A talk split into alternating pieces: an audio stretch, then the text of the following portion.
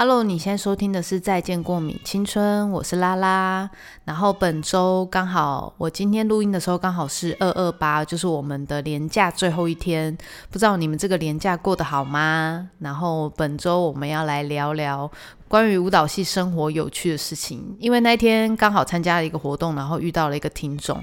那我不知道你现在有没有在听，然后刚好给了我这个灵感。他啊，他就跟我讲说，在听《再见过敏青春》的时候，会有一些生活小事会觉得很有趣。然后我就想说，哎，说到有趣的事情，那势必一定有关于我学生生活有发生超多有趣的事。那想到学生生活，就是一定想到了我舞蹈系的时光，所以今天就要来跟大家分享一下我们的舞蹈系神秘的舞蹈系到底都在做什么呢？然后后面还是有猫的声音哟。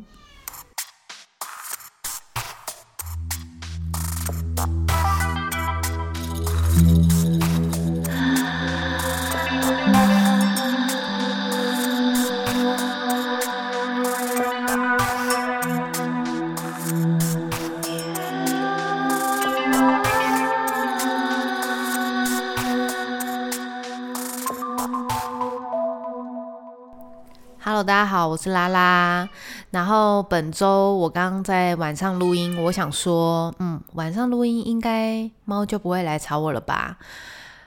没想到不可能。我觉得它都真的是非常的善良，你们一定就是在这个地球上最善良的人了。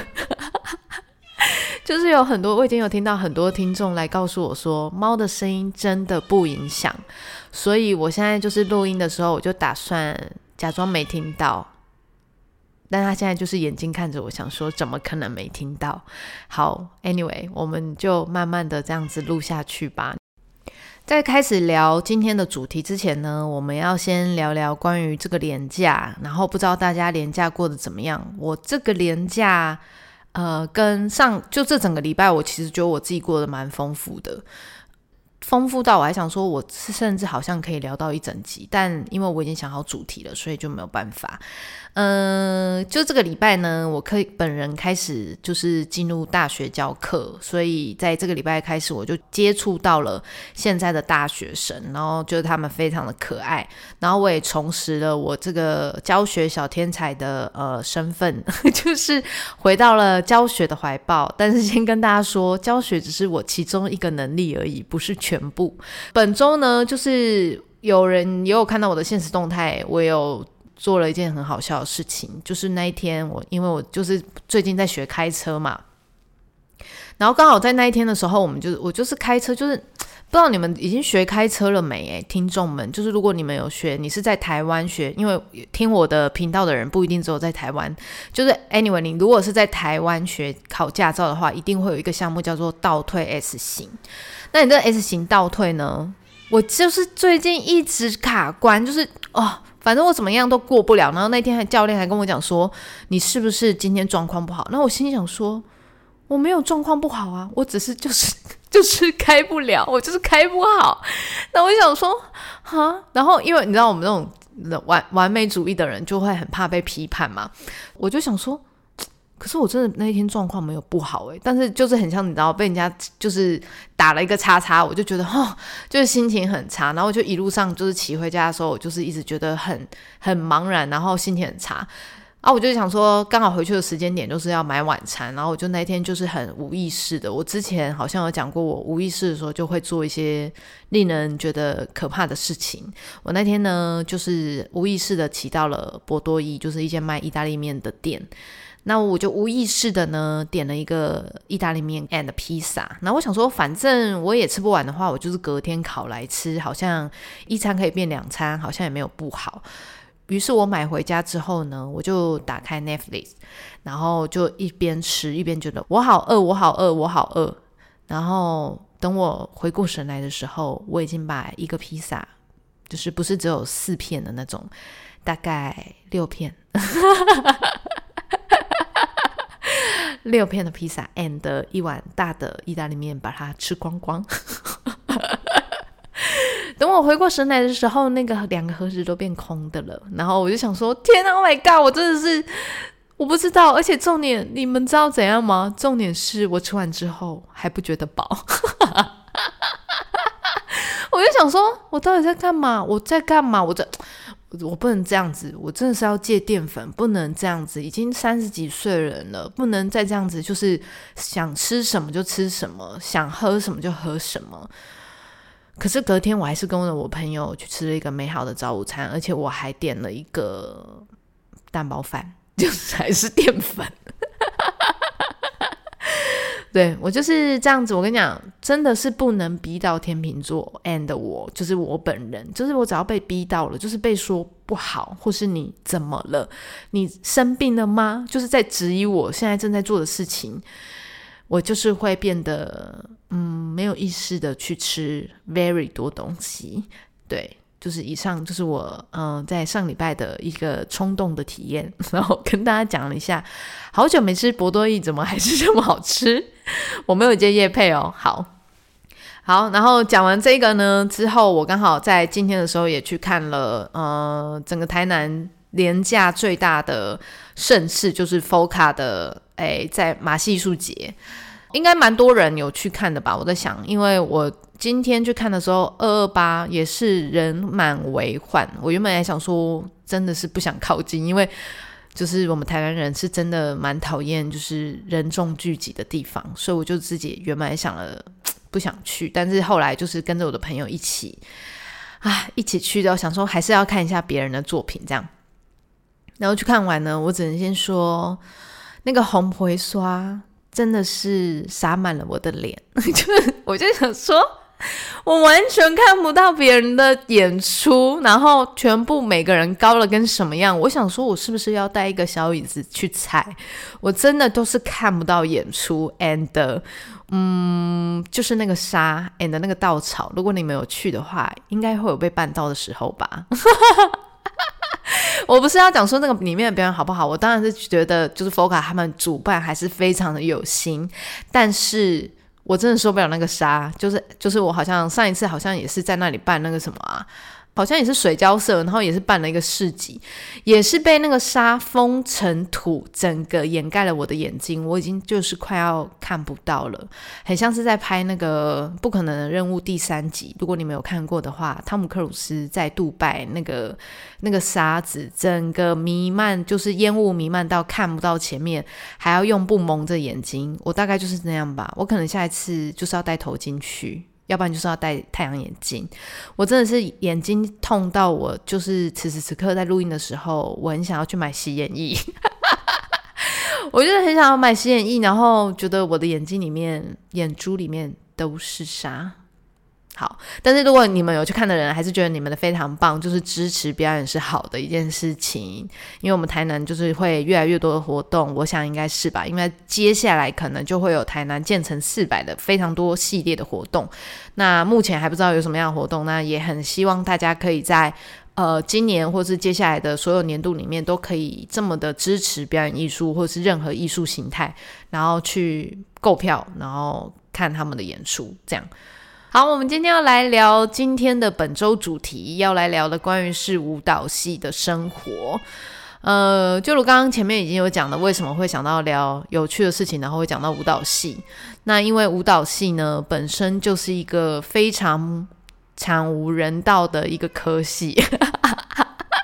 这样讲好像一些理工科啊、医学院好像就不惨无人道。没有，我跟你讲，我们是体能上的，或或是一些呃古老的规定，然后来就是绑架我们的那。先跟大家讲一下我的呃背景，因为可能在现在呢，嗯，很多年轻的人已经没有这些困扰了，所以就是在后，就是后面，现在你如果还在读舞蹈系的同学，或在读戏剧系的同学，或者你现在正在读表演艺术类的大学生们。你们现在都很幸福，跟我们那时候是不一样的，所以我是先前情提要。那本人的背景呢，就是在一九八七年，就是解严的时期出生的，所以我们那啊不是啊，对解严的时期。那那个时间点呢，呃，我们长大的时候到我国中都还是有法禁的年代，就是你们现在可能没办法理解什么叫做法禁。提一下，为什么讲到舞蹈班就是要讲发髻呢？因为那个时候就只有舞蹈班可以留长头发，所以我们可想而知，就是我们那个时候有多讨人厌，就是因为我们就是以前大家你想嘛，大家都要剪那种三分头，哎，我们女生不是啦，就耳耳下还耳上啊，忘记了，然后就是就全校就是只有三个班级。会是长头发，那就是舞蹈班一到三年级。所以那时候你看，就是女生不管你长怎样，多漂亮，你是胖矮高瘦白美的黑的，你全部都要剪同一个发型。然后就只有我们是可以留长头发的。那你就知道我们那个时候有多讨人厌，但是不是我们我们什么心机重那种哦，就是一般女生就是会觉得为什么他们有这个特权，你知道，就是在有特权这件事情，就是特别容易会引起注意。那在讲这个法镜只是刚开始而已，所以我们要先从一个时光机，我们要回到以前。一般来说，大家一定会想说，读舞蹈系的人一定很爱跳舞，但是我可能就是那个例外吧。我自己讲一下，我我自己个人觉得我应该就是那个例外，因为我以前是非常非常非常非常非常讨厌跳舞的。如果我在前面几集应该有讲过，就是我讨厌跳舞到，嗯，我妈我记得以前我妈还会开车的时候，她就是会开车载我去舞蹈社，然后开车去舞蹈社的那个六日呢，或者是那个区，就是平日的，就是下课就国小下课的那个时间，我都会觉得非常的痛苦。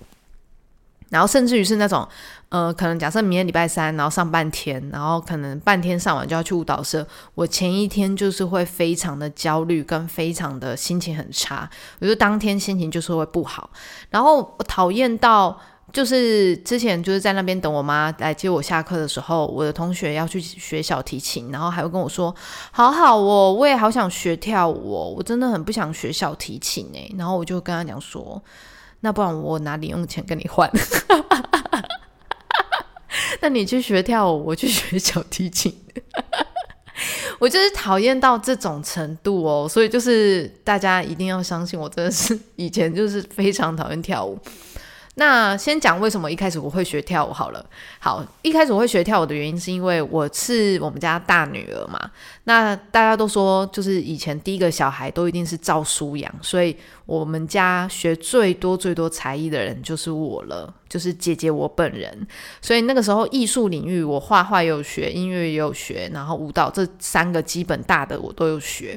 有的人有去学过舞蹈的原因，是因为幼稚园可能会有一些。才艺班就是课后才艺，然后你可以选舞蹈啊，什么呃踢足球啊，然后有很多不同的项目嘛。那最多女生，女生以前的女生已经最多一定被送去学跳舞。那一般的女生都会非常的喜欢那种粉红色蓬蓬裙，就大家就是想一下那种小朋友穿粉红色蓬蓬裙、粉红色裤袜、粉红色的舞鞋。但是因为我自己本人以前就非常的有偶包，所以我就是非常的讨厌。这一些服装，我就觉得很矮艳，我就觉得很不舒服，跟很很丑，我觉得很，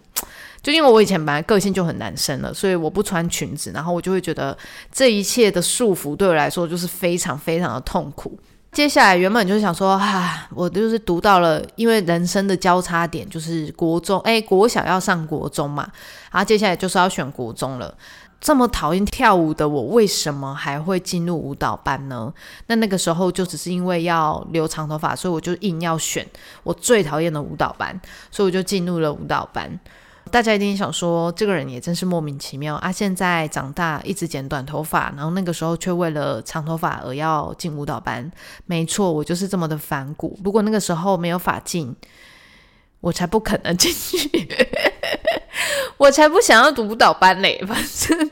好，反正我就是痛苦的咬牙撑过了那三年。就是大家想象中的舞蹈班，应该就是要很瘦，这是一定的嘛。然后比例要很好，然后脸要很小，然后应该要长得什么样子？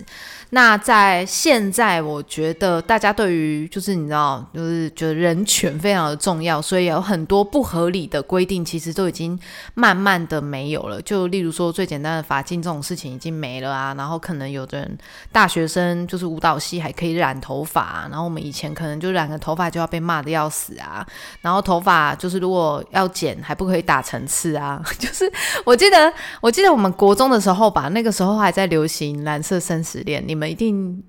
很多人没有看过，然后那个时候最流行的就是有一个实习的头发叫做羽毛剪，就是它的层次打得非常的高，然后那个时候我们。呃，虽然是留长头发，但是你只要头发打薄，基本上你就是后面那一撮马尾，就是原本的那个扫把，会变得非常的薄嘛。然后我记得那个时候的训导主任都还会就是手伸进去，然后去看你的最短的头发跟最长的头发有没有落差。然后如果有的话，就是要打小腿那种，就是要被叫到训导处还是学务处前面罚站。所以我们那个时候就是真的是非常夸张，然后还会被警告说，如果打层次的人，我们就直接拿剪刀剪到你最短，就是那个层次打最高的那个地方，就是真的真的就是这么的严格呢。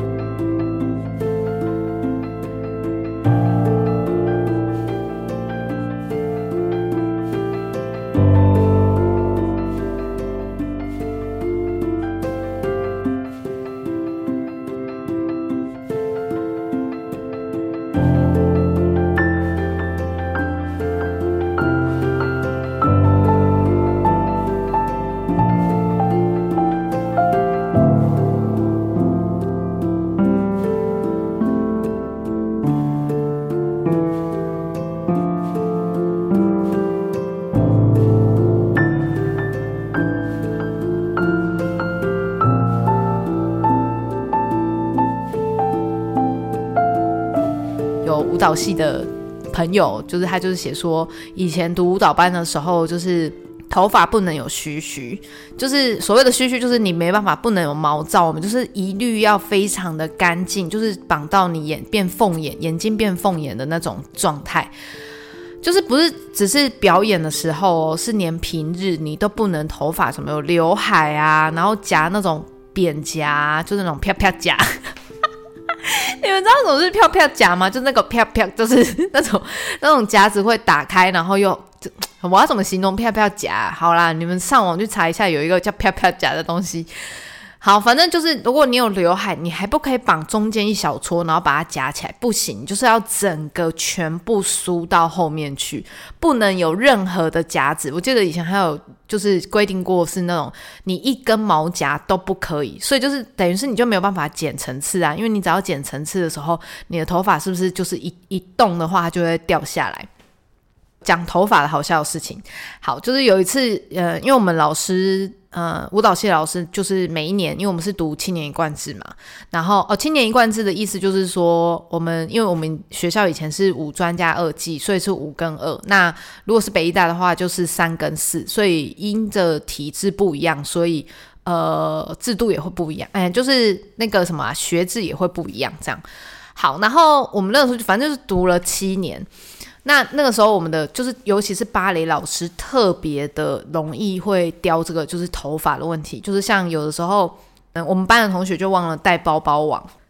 哎，你们知道什么是包包网吗？就是我好像很适合这一集，需要一些图示来让大家去想象。反正就是你们如果想象的芭蕾舞者，就是头发一定要绑一个包包嘛，然后我们就是要绑的非常的整齐，然后需要有一个包一个网子，然后去套住我们的头发。然后如果没有的话，你的头发只要绑了一个辫子之后，然后再把它盘起来，就会有那个刺刺的。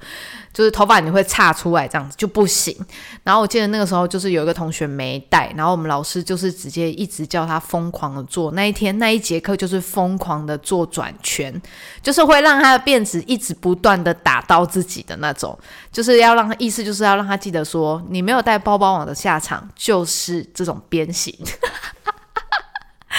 就是你跟就是我们我们我们系跟我们就是这个体制就是学制就是非常的夸张，就是真的不开玩笑，我们就是这样子的狠毒，你知道吗？然后所以后来就是很多学生在那边很爱在那边说什么现在很辛苦啊，不是我们这种老人很爱在那边抱怨，但是以前的我们才真的是很辛苦。也有听众问说，舞蹈系是不是都不吃饭？好，我现在讲这件事情。其实呢，以前我们是吃饭的，但是有时候老师就是会有的啦。因为舞蹈班其实分成非常多，呃，可能全台湾的舞蹈班，现在我有点忘记，就是现在的体，就是学校到底还有哪一些。但是以前我们那个年代的是，就是只要是舞蹈班，他每一个老师管的，就是他们的那个那个学校管的。严格的方式不一样。那像我们以前就是可能要量体重，就是那个那个表格，那那种体重表就是会直接贴在你们教室后面，然后会让你知道说你现在是几公斤这样。那我曾经有听到一个舞蹈班的高中，他们是只吃茶叶蛋，这个但这个都是传说啦，我们就是不知道到底。别的学校到底是不是有这么的严格？那也有曾经听过，就是那种也是很狠的，就是假设你今天只要是舞蹈班，然后但是你的条件没有这么的好，又或者是你已经受伤了，那可能老师就是会直接从中介入，然后请你的妈妈来或你的爸爸来，然后要来跟你谈说，你接下来有确定要走舞蹈这条路吗？然后要跟你的家长访谈，然后如果。真的不适合，是不是应该就是要转转到别的普通班呢？或者是你要去去有没有要继续走这条路就对了。好，所以在以前我们的舞蹈班为什么会这么的？这么的难熬，就是你要想，你要从以前一直都保持这样这样的体态，然后还有这样的体态，不是说瘦就可以了。就例如说，你的比例要很好啊，然后所谓的比例很好，可能就是身体不可能太长啊，然后我们的脚要比较长啊，你要大脚背啊。所谓的大脚背，就是说你可能穿硬鞋，就是芭蕾舞鞋的时候，你的脚尖非常的漂亮啊，然后你的筋开腰软，就是。不是所有人都是筋开腰软的，好不好？就是大家也是有从不是筋开腰软到筋开腰软，跟可能刚好可以一百八，就是脚打开可以一百八，但是这也是大家努力的成果。可是真的就是有的人的条件就不是身体条件本来就是每个人构造不一样啊。但是全部人那个时期，如果大家都要把自己的女儿送到了舞蹈班或舞蹈系。那一定会有人非常的痛苦，就比如说他可能是呃头脑是很理工的，但你就要去读文学院，那他看书或者他要去去撰写文字的时候，他就会非常痛苦。道理是一模一样的，但是那个时候就是呃，我们好像走了这条路之后，好像就很难再回头，因为我们这一生好像这一辈子就只会跳舞，因为我们其实从读了舞蹈之后。嗯，如果有读过舞蹈班，或是你是在外面舞蹈社的朋友，你一定会知道说，我们其实基本上是没有什么寒暑假的，and 也有可能没有假日，因为我们这些时间呢，都会被拿来练习、练习、练习、练习、练习，就是你要排舞练习，然后明年可能又要制作，要干嘛，要成果展，所以我们其实到到了，我真的是到了出社会之后才知道，哦，暑假原来。这么长哦，就是这个长度是可以去做完成这么多事情的。就例如说，如果我出国玩，我回来还有很多余韵可以去安排我接下来要做什么。但是以前可能我们就是排舞，然后可能这个时间点可能一天就排两首或三首，然后可能一天就过去了，然后接下来要排别人的舞，然后又排另外一个老师的舞，就是所有的时间都会被排舞这件事情给呃填满。所以以前真的就是。啊，白天很早进去，然后很晚很晚才出来，这就是以前的，嗯，我们一直以来的这种工作方式。然后真的是到了出社会之后才知道，说哈，原来，哦，原来别人是我们才是那个跟别人不一样的人。国中舞蹈班的时候，很多时候老师都会说。你们就是要努力啊！你们是要练功，要练习。我们所谓的练功，就是可能你要上基本功，你要除了学校的课也要上，然后你可能假日你也要去外面找课可以上，就是能去上课的时间，我们都不可以放过比自己就对了。然后什么，就是例如说，很多人都会说台上。一分钟，然后台下十年功嘛。那很多时候我们都会讲说，我们就是要很努力啊，然后才可以有有所收获。但是其实，在舞蹈班里面，我自己个人认为呢，努力不一定会有成果。这只是这句话，真的很残酷，但是真的就是就是这样诶，就是可能国外我不确定啊，但是我觉得国内以前真的是这样，就是我很努力的，但是我身体条件就真的不是这么好的时候。呃，你的努力不一定就是一定会被老师喜欢。我觉得以前真的就是蛮残酷的。然后我们以前老师甚至很很很夸张的时候，是因为我觉得那个时候的老师真的就是不像现在的老师，就是可能很像服务业。但是以前的老师就是说什么就是绝对，老那家长就是说，吼，你怕，你可以怕，就是任你打，小孩任你打，然后。呃，只要老师说一句什么，我们就是都是小孩的错的这这个年代。所以，只要老师那个时候一来，我们就是真的就是乖乖的站好，已经在那里暖身了啊，然后在那里拉筋啊，干嘛的。然后老师只要那天不高兴，我们他可能甚至在不爽的时候，他都会直接从远处丢遥控器，或者丢任何你看得到的鼓棒啊，然后鼓啊，然后这些只要他手边有的任何武器，他都可以拿去丢。然后我们还要乖乖的把那个遥控器就是拿回来给老师说，老师。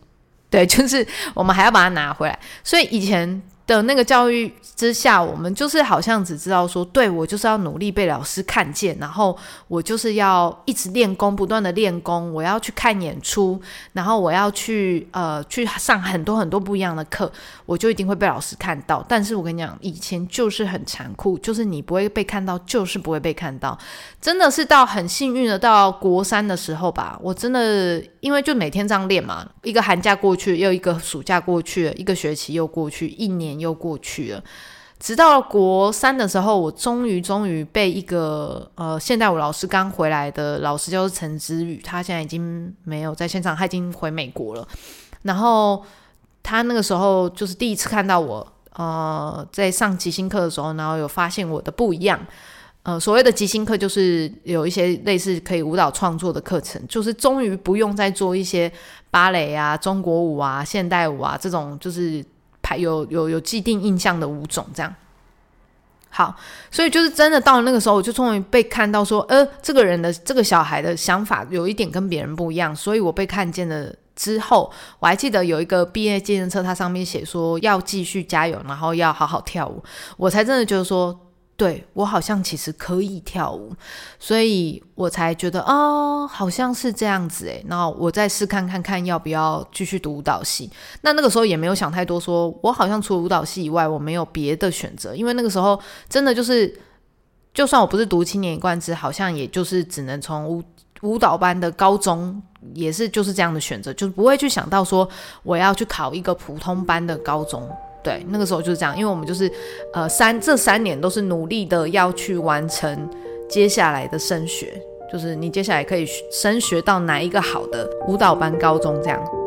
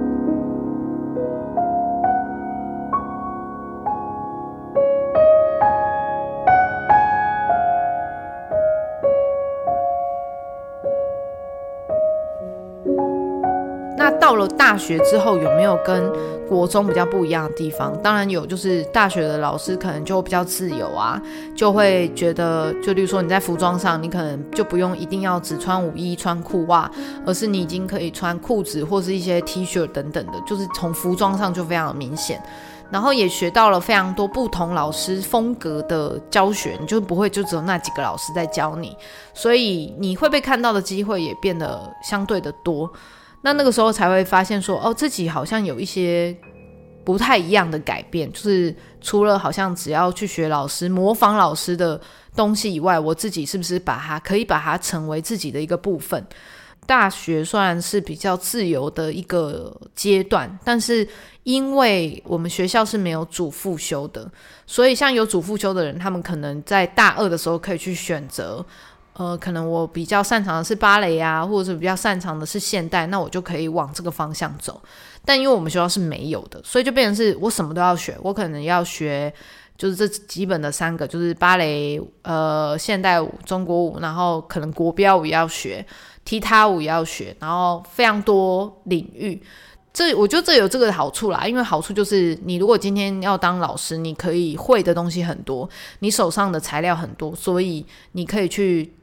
教的学生跟对象就非常的不一样。可是如果今天你是要当一个纯舞者的时候，我们的身体就会，我就会有时候会很排斥别的舞种。就例如说，我明明就不是芭蕾的身材，但是我却一定要去练成那个样子，对我来说就会很痛苦。好，那我在这边可以回应一下，呃，几个观众的问题，就是关于我，因为我在问答里面问大家说，对于舞蹈系有没有什么样的问题想问？然后第一个问题是，为什么一定要露额头？就是为什么可能就是在讲说，我们为什么绑头发的时候一定要梳得很干净？那原则上就是呢，因为我们身体的线条本来就是非常重要的，所以。你就不会被你的头发影响啊？像我前面讲的那个芭蕾舞，你如果头发没有绑干净，就是很容易会变那样。为什么要露额头？就是我们要保持身体的线条干净。那如果大家都长一样的时候，我们就更容易看得出你的动作有没有哪里执行的不对，或是不清楚的地方。这样，我讲到发型这件事情呢，我也有想到一件事情，是以前我们有一个导师，就是。